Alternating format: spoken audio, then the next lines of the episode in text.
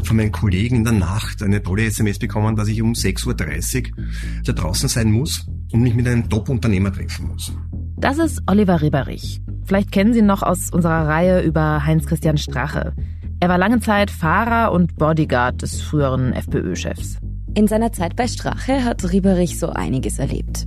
Ein Auftrag aus dem Jahr 2013 ist ihm noch besonders in Erinnerung. Also ich musste ein Antragsformular der Freiheitlichen Partei unbedingt dort hinausbringen, musste mich mit diesem Herrn treffen. In einem Café nahe der Autobahn soll Rieberich einen angeblich sehr wichtigen und einflussreichen Unternehmer treffen und ihm ein Formular übergeben, damit der Mann möglichst schnell Parteimitglied bei der FPÖ wird. Den Namen des Unternehmers hat Rieberich davor noch nie gehört. Und scheinbar sagt er auch seinem Chef nicht wirklich viel. Ich habe dann natürlich noch die SMS vom Herrn Strache dann. Das hat mir insofern gefallen, weil er gleich mal den Namen nicht gewusst hat und sie dann in der zweiten SMS dann ausgebessert hat. Trotzdem hat es offenbar höchste Priorität, dass dieser Geschäftsmann sofort FPÖ-Mitglied wird. Rieberich fährt also los und es kommt zu der eigenartigen Übergabe. Erinnerlich ist er gekommen mit einem weißen Porsche Straches Bodyguard lässt den Unternehmer das Formular ausfüllen. Das musste ich dann umgehend nach Weidling bringen, also in den Sommersitz von Herrn Strache. Ein frühmorgendliches Treffen bei einer Autobahnraststätte. Ein Mitgliedsformular, das der Parteichef persönlich entgegennimmt. Ein vermeintlicher Top-Unternehmer, der für die FPÖ große Bedeutung zu haben scheint. Das war Thomas Schellenbacher, ein Name, der später sehr oft fallen wird in fast allen größeren Skandalen in Österreich. Thomas Schellenbacher. Ein Name, den damals in Österreich noch kaum jemand kennt. Bis unsere Kollegen zufällig über ihn stolpern und sich herausstellt, Schellenbacher ist nicht einfach nur ein Unternehmer. Er war vielmehr auch im Zentrum einer eigentlich unglaublichen Geschichte, die tief in die Ukraine reichte, zu ukrainischen Oligarchen, zu Aufenthaltstiteln und zu Investments, unter anderem im Hotel Bahnhardt. Ein umtriebiger Geschäftsmann mit fragwürdigen Verbindungen. So gewissermaßen fast ein Forrest Gump der österreichischen Skandale. Seit Jahren beschäftigen die dubiosen Geschäfte von Thomas Schellenbacher Journalisten wie Justiz in Österreich. Nun führt eine neue Spur tief hinein in die ukrainische Zwischenwelt. Es geht um zypriotische Briefkastenfirmen und ein Grand Hotel in einem niederösterreichischen Kurort. Unsere Kollegen haben über Monate Ermittlungsakten, Zeugenaussagen und geheime Unterlagen ausgewertet. Ihre Recherchen zeigen, wie ein österreichischer Geschäftsmann zum Strohmann für ukrainische Oligarchen wurde, wie er seinen osteuropäischen Geschäftspartnern zunächst große Investments sicherte und später sogar politischen Einfluss in Österreich mit Unterstützung der FPÖ. Ich bin Lucia Heisterkamp vom Spiegel. Und ich bin Antonia Raut vom Standard. In den nächsten beiden Folgen von Inside Austria erzählen wir die Geschichte von Thomas Schellenbacher und seinen Deals mit ukrainischen Oligarchen.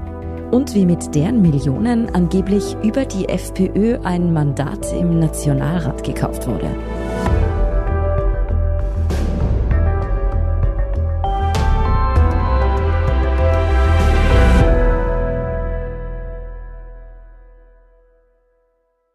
Bevor es losgeht, noch ein Hinweis. In dieser und der nächsten Folge geht es wieder mal auch um schwere strafrechtliche Vorwürfe. Alle genannten Personen bestreiten die Vorwürfe oder haben nicht auf unsere Anfragen reagiert. Für alle Beteiligten gilt natürlich die Unschuldsvermutung. Wir starten diese Folge von Inside Austria in einer Gegend, die mir ehrlich gesagt davor nicht so viel gesagt hat. Vielleicht geht es anderen Deutschen ja ähnlich. Aber wenn ich an Österreich denke, dann habe ich, naja, die Wiener Oper vor Augen, das Parlament und natürlich die Tiroler Berge, wenn es um Wintersport geht. Aber Semmering heißt nicht so ein Wiener Bezirk? Kommt da nicht Dominik Vlasny her?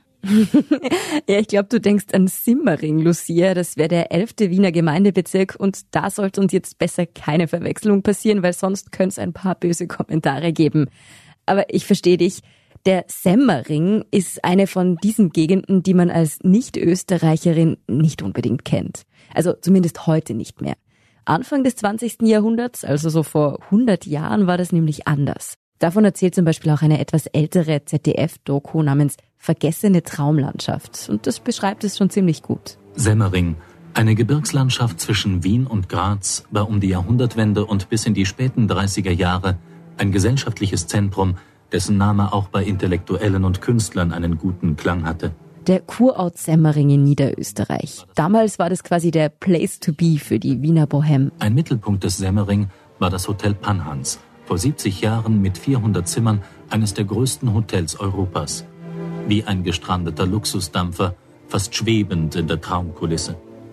Eine Belle Etage der österreichisch-ungarischen Monarchie.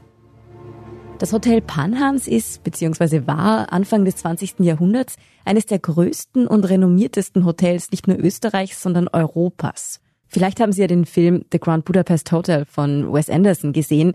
Da ist das Vorbild für dieses Hotel das Südbahnhotel am Semmering. Und das ist nicht nur ganz in der Nähe, sondern auch im Stil dem Panhans ziemlich ähnlich. Oder Sie kennen vielleicht die Erzählung Brennendes Geheimnis von Stefan Zweig. Sie wissen schon, der mit der Schachnovelle. Diese Geschichte erzählt von einem Jungen, dessen Mutter sich während eines Hotelaufenthalts in einen Baron verliebt. Vorbild für das Hotel ist, richtig vermutet, das Panhans. Das Panhans ist eines dieser großen Traditionshotels, die schon bereits in der Monarchie genutzt wurden für Sommerfrische, wo Kaiser Franz Josef Zeit verbracht hat, Literaten aus dieser Zeit, Künstler und so weiter. Das ist Fabian Schmidt. Er ist leitender Redakteur investigativ beim Standard. Und Hotels sind eigentlich jetzt nicht wirklich sein Metier, aber das Grand Hotel Panhans ist auch deshalb besonders, weil es im Zentrum eines Wirtschaftskrimis steht. Die ganze Geschichte beginnt vor etwas mehr als zehn Jahren. Damals geht es für das große Traditionshotel langsam bergab.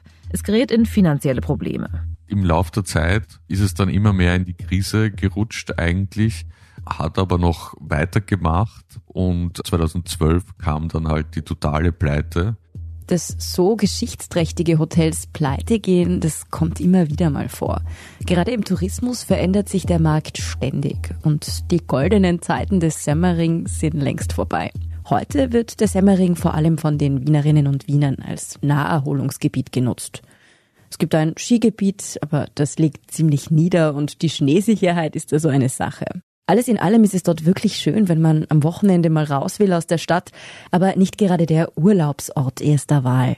Man hätte also erwarten können, dass das Hotel Panhans dem Wandel der Zeit zum Opfer fällt und irgendwann die Schotten dicht machen muss. Aber dann taucht plötzlich wie aus dem Nichts ein Käufer auf. Ein lokaler Unternehmer, der das Hotel Panhans unbedingt übernehmen will. Das war Thomas Schellenbacher, ein Name, der später sehr oft fallen wird in fast allen größeren Skandalen in Österreich. Aber Anfang der 2010er Jahre sagt der Name Schellenbacher in der breiten Öffentlichkeit eigentlich noch keinem etwas. Thomas Schellenbacher war als Unternehmer in Österreich zu der Zeit und auch später ein Leichtgewicht, ein kleines Unternehmen in, in Niederösterreich. Sie hören hier Michael Nickbasch. Er zählt zu den erfahrensten Wirtschaftsjournalisten Österreichs. Und das Hotel Panhans, den Semmering Thomas Schellenbacher und eine ganze andere Gruppe von Leuten, mit denen hatte ich schon vor einigen Jahren zu tun. Ich habe damals für Profil gearbeitet und habe mich recht intensiv mit einigen Umständen dort beschäftigt. Profil ist ein österreichisches Nachrichtenmagazin. Mittlerweile arbeitet Michael Nickbasch als freier Journalist unter anderem für den Standard. Damals stößt er eigentlich eher durch Zufall über eine Quelle auf das Grand Hotel Panhans und den Namen Schellenbacher. Beides sagt ihm zu dem Zeitpunkt eigentlich gar nichts. Aber die Geschichte, die erzählt wurde, war so interessant, dass, ja, dass ich mich wirklich hineingekniet habe und dann Erstaunliches entdeckt habe. Schon bald wird unserem Kollegen klar, dieser Thomas Schellenbacher ist nicht einfach nur ein kleiner niederösterreichischer Unternehmer. Er war vielmehr auch im Zentrum einer eigentlich unglaublichen Geschichte, die tief in die Ukraine reichte, zu ukrainischen Oligarchen, zu Aufenthaltstiteln und zu Investments, unter anderem im Hotel Bahnhans. Um zu verstehen, wie das alles zusammenhängt, fangen wir mit der wichtigsten Frage an. Wer ist eigentlich dieser Thomas Schellenbacher?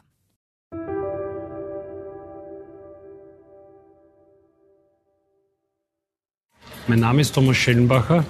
Ich bin gebürtiger Niederösterreicher, 49 Jahre alt, lebe seit zwei Jahren in Wien, bin verheiratet und habe drei erwachsene Kinder. Hier stellt sich Thomas Schellenbacher im Fernsehkanal der FPÖ vor.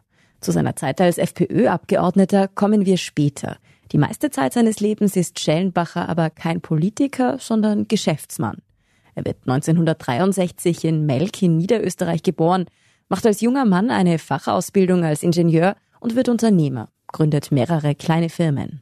Bis in die 2010er Jahre führt er, soweit wir das sagen können, eher ein unspektakuläres Leben. Zumindest wissen wir nicht viel aus der Zeit.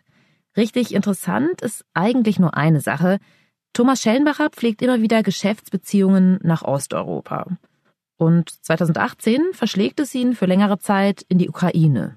Und er habe dort eine Art humanitären Hilfseinsatz geleistet aus eigenem Antrieb. So hat er es mir zumindest damals erzählt. Die Ukraine, das sollten wir an dieser Stelle vielleicht erwähnen, ist damals wirklich noch ein anderes Land als heute. Vor der Maidan-Revolution 2014 regierten dort zeitweise stark pro-russisch ausgerichtete Präsidenten. Oligarchen waren extrem mächtig und Korruption noch viel verbreiteter als heute. All das wird später noch wichtig.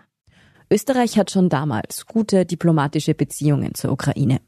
Als es 2008 zu einer schweren Hochwasserkatastrophe im Westen des Landes kommt, verspricht das Bundeskanzleramt Hilfe und sucht Leute, die in der Ukraine mit anpacken wollen. Thomas Schellenbacher ist ja ausgebildeter Ingenieur. Er kennt sich vor allem mit Elektrotechnik gut aus. Und er meldet sich für diesen Einsatz.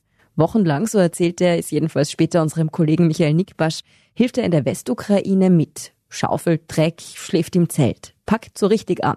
Bei seinem Einsatz lernt er dann nicht nur lokale Helfer kennen, sondern er macht dort auch die Bekanntschaft mit einem sehr einflussreichen Ukrainer. Den hört man hier in einem Interview mit einem ukrainischen Lokalmedium, wie er über Wasserversorgung spricht. Тут треба розбиратися органам прокуратури, яким чином сталося так, що Луцьке комунальне підприємство Луцьктепло. Igor Palica, das ist ein Unternehmer, ein Oligarch, ein ehemaliger Politiker, der war Gouverneur der Region Odessa. Schellenbacher und der Oligarch verstehen sich offenbar ziemlich gut. So gut, dass Ior Palizia dem österreichischen Unternehmer einige seiner Bekannten vorstellt. Das sind zum Teil einflussreiche Männer in der Ukraine. Reiche Unternehmer und andere Oligarchen. Auch die scheinen viel von dem niederösterreichischen Kleinunternehmer Schellenbacher zu halten.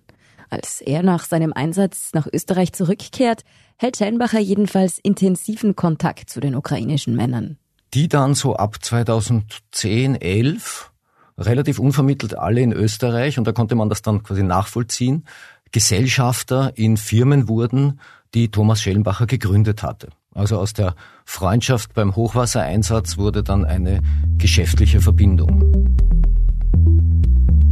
Solche Geschäftsverbindungen in die Ukraine sind an sich mal nichts Besonderes. Österreich hat historisch gesehen immer eine enge Verbindung nach Osteuropa gehabt und das spiegelt sich auch in den wirtschaftlichen Beziehungen wider. Österreich war seit Jahren, seit vielen, vielen Jahren ein sehr, sehr beliebter Rückzugsort für wohlhabende Russen, wohlhabende Ukrainer. Insofern war es auch normal, dass sie sich geschäftlich engagieren. Allerdings ist Thomas Schellenbacher damals in Österreich ein wirklich kleiner Fisch. Seine Firma, die IBS Umwelt- und Verkehrstechnik GmbH, hat ungefähr 30 Mitarbeiter. Die machten alles Mögliche tatsächlich im Bereich Umwelttechnik. Sie machten auch Elektroinstallationen an Autobahnen, diese Überkopfwegweiser. Die elektronischen haben sie verbaut für die Asfinag. Ein ganz normales mittelständisches Unternehmen also. Thomas Schellenbachers neue ukrainische Freunde, die spielen dagegen in einer ganz anderen Liga. Ein Rechtsanwalt, sehr bekannter Rechtsanwalt in der Ukraine damals, Sohn des eines ehemaligen Justizministers, ein Stahlmagnat, eben der Igor Palizia, der genannte Unternehmer, Ex-Politiker. Man fragt sich also, was wollen diese einflussreichen Oligarchen von einem kleinen, bodenständigen Unternehmer aus Niederösterreich? Und die gemeinsamen Geschäftsaktivitäten der Ukrainer mit Thomas Schellenbacher nehmen auch immer größeren Umfang an. Rund um dieses Unternehmen namens IBS entstanden zu dieser Zeit mehrere annähernd gleichlautende, da waren teilweise Buchstaben verdreht, der Geschäftszweck ein bisschen anders formuliert, aber das hörte sich alles verwechselbar ähnlich an. Und in all diesen Firmen nahm er sich jeweils einen ukrainischen Geschäftspartner als Mitgesellschafter. In weiterer Folge hat er die auch angemeldet als Geschäftsführer. Also nochmal, Thomas Schellenbacher gründet gleich mehrere quasi identische Firmen, wo dann seine ukrainischen Freunde als Chefs drinstehen, auf dem Papier. Denn diese Firmen sollen gar keine echten Geschäfte abwickeln. In dem Fall hatten wir es aber offenbar mit Scheinaktivitäten zu tun. Also ich kann mich jetzt auch nicht erinnern, dass diese Gesellschaften tatsächlich je operativ geworden wären. Das Seltsame ist, während die Geschäfte ganz offensichtlich nur auf dem Papier existieren, wird das Band zwischen Schellenbacher und den Ukrainern aber immer enger. So eng, dass einige der Geschäftspartner sogar bei ihm zu Hause einen Wohnsitz anmelden. Muss man sich vorstellen, da waren jetzt quasi ukrainische Oligarchen plötzlich gemeldet bei Thomas Schellenbacher daheim und bei seinen Schwiegereltern. Ja, wir finden auch, dass das wirklich ziemlich irre klingt. Also ich meine, vielleicht ist Thomas Schellenbacher ja ein besonders sympathischer Typ, vielleicht hat er ein gutes Händchen für osteuropäische Oligarchen, vielleicht haben die ihn sehr ins Herz geschlossen, aber dass sie bei ihm oder bei seinen Schwiegereltern einziehen? Offensichtlich ging es hier ganz massiv um eben um die Aufenthaltstitel. Die Fake-Firmen, in denen Oligarchen angeblich plötzlich als Geschäftsführer arbeiten. Die Wohnadressen bei Thomas Schellenbacher in der niederösterreichischen Provinz. All das dient offenbar dem Zweck, den Ukrainern österreichische Visa zu besorgen. Und hier sollten wir nochmal über die politische Situation damals in der Ukraine sprechen.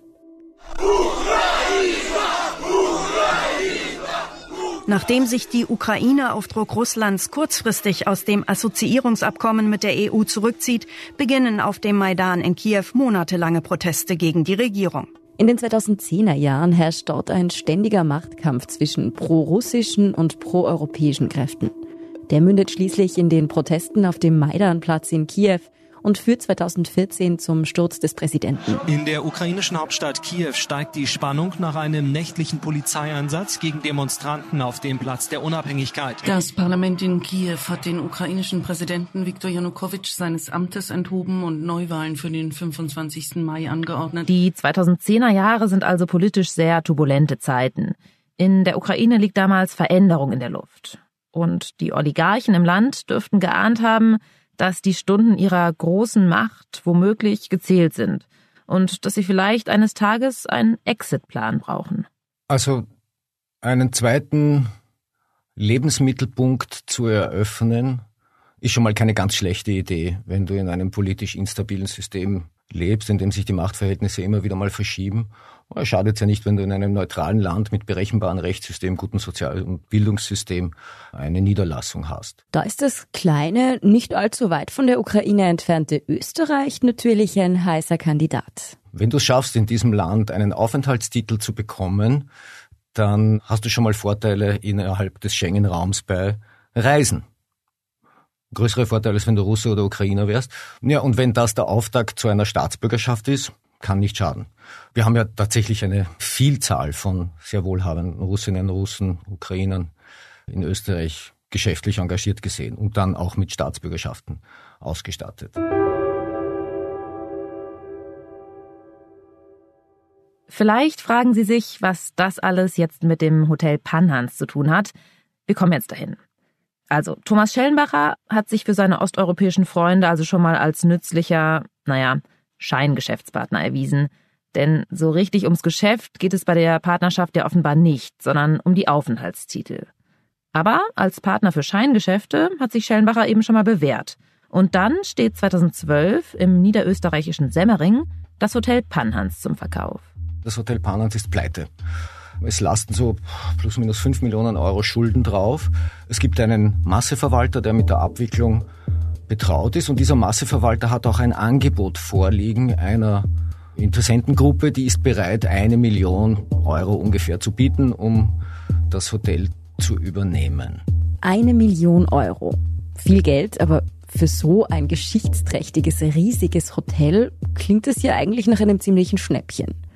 Wobei man dann natürlich berücksichtigen muss, dass da jede Menge Investitionen, laufende Kosten und eben auch die Schulden, die darauf liegen, dazukommen. So, und dann taucht relativ unvermittelt Thomas Schellenbacher auf äh, und ist, wie er mir damals gesagt hat, mehr oder weniger über Nacht imstande, das vorliegende Angebot von etwa einer Million nicht knapp zu überbieten, sondern fünf Millionen Euro auf den Tisch zu legen. Also alle Forderungen zu bezahlen. Und das ist jetzt schon mal ziemlich ungewöhnlich. Wieso bietet Schellenbacher an, so viel mehr Geld für das Hotel zu zahlen als der andere Interessent? Schellenbacher hat mir damals gesagt, wo Thomas Schellenbacher draufsteht, gehen Gläubiger immer vollkommen befriedigt nach Hause. Sprich, alle ihre Forderungen werden erfüllt. Das ist sein Geschäftsprinzip. Das klingt zwar sehr anständig, aber bei einem Geschäft in Millionenhöhe doch nicht so richtig glaubwürdig, um es mal vorsichtig zu formulieren. Der Masseverwalter, der den Konkurs abgewickelt hat, hat mir damals gesagt, es ist ihm in seiner Karriere noch nie passiert, dass jemand bereit war, alle Schulden zu übernehmen, also alle Forderungen zu befriedigen. Und das war durchaus rätselhaft. Rätselhaft hin oder her. Viele Fragen werden damals einfach nicht gestellt. In Niederösterreich ist man einfach positiv überrascht, dass jemand einen Plan für das hinuntergewirtschaftete Panhans hat. Und dazu auch noch ein lokaler Investor sich dafür interessiert. Ein Unternehmer aus der Region, der einen echten Neuanfang für das angegraute Grand Hotel vor Augen zu haben scheint. Klingt fast zu schön, um wahr zu sein. Und die Recherchen unserer Kollegen erzählen tatsächlich eine ganz andere Geschichte. Also wir haben in den vergangenen Monaten hunderttausende Dokumente ausgewertet im Rahmen eines Datenlecks bei zyprischen Finanzdienstleistern. Dieses Projekt heißt Cyprus Confidential. Das Projekt Cyprus Confidential ist eine weltweite Recherche verschiedener Medienhäuser, darunter auch dem Standard und dem Spiegel. Da geht es um fragwürdige Geschäfte, die über Zypern laufen. Bei dem Finanzleak sind Fabian Schmidt und seine Kollegen auch auf eine Spur gestoßen, die zum Panhans und zu Thomas Schellenbacher führt.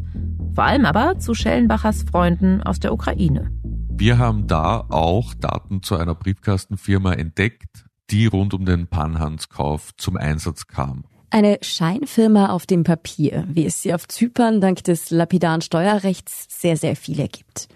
Die Spur dieser Briefkastenfirma führt, Sie ahnen es vielleicht, in die Ukraine.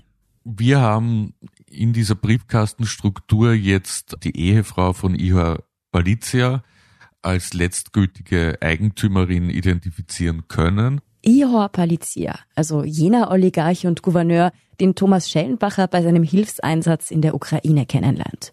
Unsere Kollegen konnten Kontoauszüge und Rechnungen dieser Firma einsehen.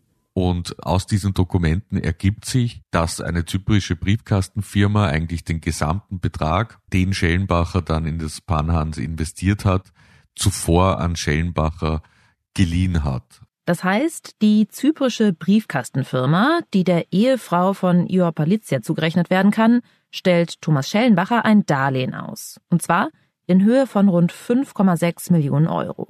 Damit kauft er dann wie auch sogar schriftlich in den Verträgen steht, in deren Auftrag die Panhans Anteile, 90 Prozent an diesem Hotel. Schellenbacher gehört also jetzt des Panhans, wieder mal auf dem Papier. Und ein paar Monate später überträgt er das dann an eine neu gegründete Panhans Holding.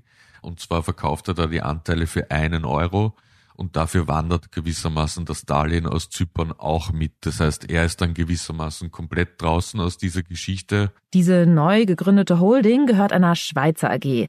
Aber wieder werden die Fäden eigentlich woanders gezogen. Diese Schweizer AG soll auch im Eigentum der Familie Palizia stehen, wenngleich da die quasi die Eigentümerverhältnisse ja keine so große Rolle spielen, weil ja immer noch dieses Darlehen im Hintergrund der zyprischen Firma existiert und wenn die das einfordern würde, wäre eh alles vorbei. Von dem her ist die Kontrolle dann doppelt bei den Ukrainern. Nochmal zusammengefasst. Thomas Schellenbacher kauft das Panhans. Das Geld dafür bekommt er von einer Briefkastenfirma in Zypern geliehen, deren Spuren wiederum zu einer ukrainischen Oligarchenfamilie führen. Nur wenige Monate später verkauft Schellenbacher das Hotel für einen symbolischen Euro weiter an eine Gesellschaft, die derselben Oligarchenfamilie zugeordnet werden kann. Also, der niederösterreichische Unternehmer, der tritt zwar in der Öffentlichkeit als großer Retter und Käufer des Panans auf, ist aber im Grunde die ganze Zeit über nur der Strohmann für die ukrainischen Investoren im Hintergrund. Genau wie schon bei den Aufenthaltstiteln wickeln Schellenbacher und seine reichen Freunde aus der Ukraine ein Scheingeschäft ab. Die Frage ist nur, was erhoffen sich die Oligarchen diesmal davon? Warum nehmen Sie diesen sehr komplizierten Umweg über Thomas Schellenbacher und über zyprische und Schweizer Firmen und kaufen das Hotel Panhans nicht einfach ganz offiziell? Ich glaube, man wollte zunächst einmal damit werben, dass es eine österreichische Lösung ist. Das klingt immer gut in den Ohren von der Gemeinde und von anderen Beteiligten. Der Kauf des Panhans geht damals recht rasch über die Bühne. Unser Kollege Fabian Schmidt meint, das liegt wohl auch daran, dass Schellenbacher als attraktiver Käufer gilt. Dann stellt sich aber schon gerade bei der Ukraine immer die Frage, ob da Geld aus dem Land herausgeschafft wird und ob das alles auch steuerrechtlich legal passiert, ja, und ob man eben gewisse Assets nicht angeben will. Mit anderen Worten, Geldwäsche. Die Frage lautet, haben die Ukrainer das Panhans über Thomas Schellenbacher gekauft, um Geld aus fragwürdigen Quellen anzulegen? Diesen Verdacht beginnt die WKSDA, also die Wirtschafts- und Korruptionsstaatsanwaltschaft in Österreich, im Jahr 2015 nachzugehen. Hat auch gemeinsam mit dem Landeskriminalamt Niederösterreich da jahrelang ermittelt, aber ist einfach nicht fertig geworden. Trotz Ermittlungen, die WKSDA findet nichts, um den Verdacht der Geldwäsche rund um den Panhanskauf zu erhärten. Schließlich werden die Ermittlungen wieder fallen gelassen. Aber der Journalist Michael Nickbasch glaubt, dass man womöglich schon etwas hätte finden können. Dass die Ermittlungen gescheitert sind, liegt vor allem an den ukrainischen Behörden. Also es gab ein Rechtshilfeersuchen an die Ukraine seitens der WKSDA. Zusammengefasst, wir haben da einen Verdacht, aber gab es denn bei euch dazu ein Verbrechen? Da kommen wir jetzt ins kriminelle Einmaleins. Also Geldwäsche funktioniert ja vereinfacht gesagt so, dass eine illegale Aktivität oder ein Verbrechen Geld abwirft, das aber so lange wertlos ist, bis es nicht mehr mit diesem Verbrechen in Verbindung gebracht werden kann. Also, wenn ich heute eine Bank überfalle, dann kann ich das Geld ja nicht einfach auf mein Konto einzahlen, ohne dass das extrem verdächtig aussehe. Idealerweise kaufe ich damit also etwas von großem Wert und hoffe, dass bei diesem Kauf nicht allzu genau nachgefragt wird, woher denn das Geld dafür kommt. Zum Beispiel eben ein Hotel ja, und wenn Sie sich jetzt fragen, gab es denn ein Verbrechen in der Ukraine, aus dem das Geld für das Panhans eventuell stammen könnte? Das gab es. So, und jetzt kommen wir an einen Punkt, der wahrscheinlich die damalige ukrainische Innenpolitik berührte. Das potenzielle Verbrechen, um das es da gehen hätte können, war das Verschwinden von Geld aus einer Bank. Und zwar nicht irgendeiner Bank, sondern der Privatbank. Das war zeitweise die größte Bank in der Ukraine. Und die gehört einem weiteren Oligarchen, der nebenbei einer der reichsten Männer Osteuropas ist. Sein Name ist Ior Kolomoisky. Повноваження, повноваження в мене такі самі, як і вас в тій студії, крикнути на мера «включи воду». Hier ist er gerade ziemlich wütend, weil ihm vorgeworfen wird, an einem paramilitärischen Angriff auf ein Unternehmen beteiligt gewesen zu sein. Das berichtet Radio Free Europe. On March 19, 2015, armed men occupied the offices of a state-owned oil company in Kiev. Kolomoisky was involved in a struggle for influence at the company called Ukrtransnafta. Dieser mächtige Oligarch Kolomoisky hat laut dem Schweizer Nachrichtendienst außerdem starke Verbindungen zur russisch-ukrainischen organisierten Kriminalität. Und Ihm wird vorgeworfen von den ukrainischen Behörden, aber auch zum Beispiel von den US-Behörden, dass er da sehr viel Geld aus der Privatbank rausgeschöpft hat. Also zum Beispiel, indem er sich selber Kredite vergeben hat, wo klar war, dass die nicht zurückgezahlt werden und so weiter und so fort. Was für uns besonders interessant ist, dieser zwielichtige Ihor Kolomoisky soll ein enger Vertrauter sein von Ihor Palizia, dem Oligarchen, dem jetzt de facto das Panhans gehört. Palizia, also der Panhans-Besitzer, soll über Jahre hinweg die rechte Hand des mächtigen Kolomoisky gewesen sein. Und Kolomoisky war damals, so in den frühen 2010er Jahren, politisch bestens vernetzt. Kolomoisky war damals, stand unter einem Glassturz, wenn man so möchte, in der Ukraine, oder war unantastbar. Das könnte laut Michael Nickbasch auch ein Grund dafür gewesen sein, dass die Ermittlungen rund um das Panhans im Sand verlaufen sind. Vorerst jedenfalls. Denn die politische Lage in der Ukraine ist ja, wie gesagt, heute eine völlig andere als vor zehn Jahren. Und mittlerweile wird auch in der Ukraine gegen Kolomoisky ermittelt. Vielleicht bringen diese Ermittlungen ja irgendwann doch noch das ein oder andere rund um das Panhans ans Tageslicht.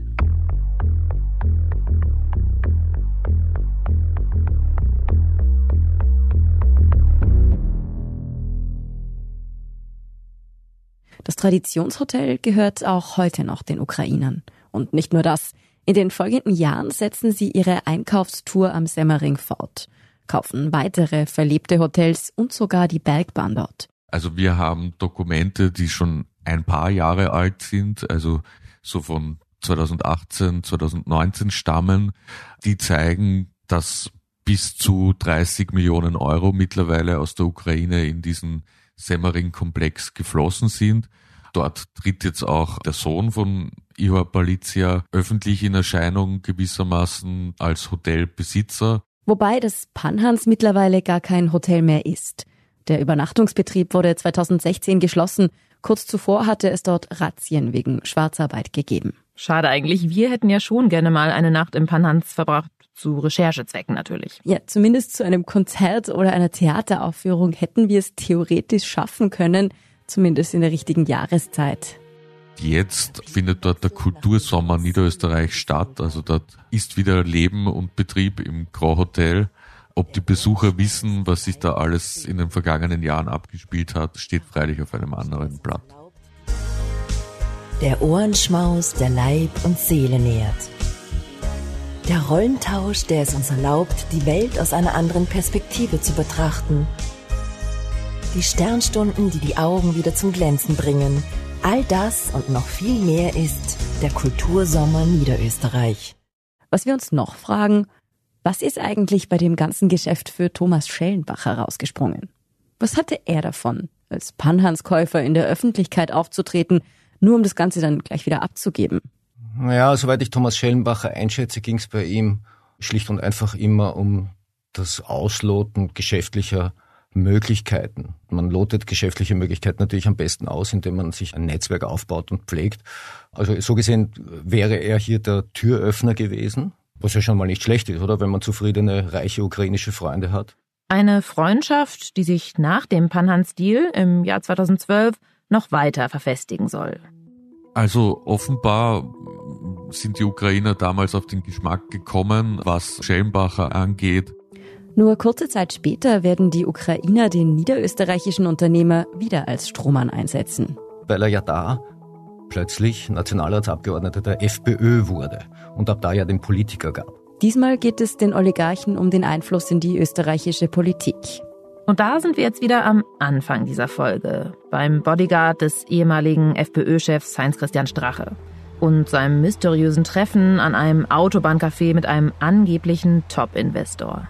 Also ich musste ein Antragsformular der Freiheitlichen Partei unbedingt dort hinausbringen, musste mich mit diesem Herrn treffen. Ein Formular, damit der Mann möglichst schnell FPÖ-Mitglied wird. Und das musste ich dann umgehend nach Weidling bringen, also in den Sommersitz von Herrn Starke. Nur kurze Zeit später wird der Bodyguard in Straches Auto einen höchst kuriosen Fund machen. Und da war die Sporttasche und die Sporttasche war nicht ganz geschlossen. Und aus der Sporttasche haben mich dann die Geldbündel angelacht. Nicht die Schmutzwäsche, die sportliche, sondern Geldbündel. Und davon habe ich dann mehrere Fotos gemacht. Wie sich Schellenbachers Oligarchen mutmaßlich in die Politik einkaufen und rund 10 Millionen Euro dafür zahlen, ihren treuen Strohmann über die FPÖ in den Nationalrat zu setzen, darüber sprechen wir in der nächsten Folge von Inside Austria.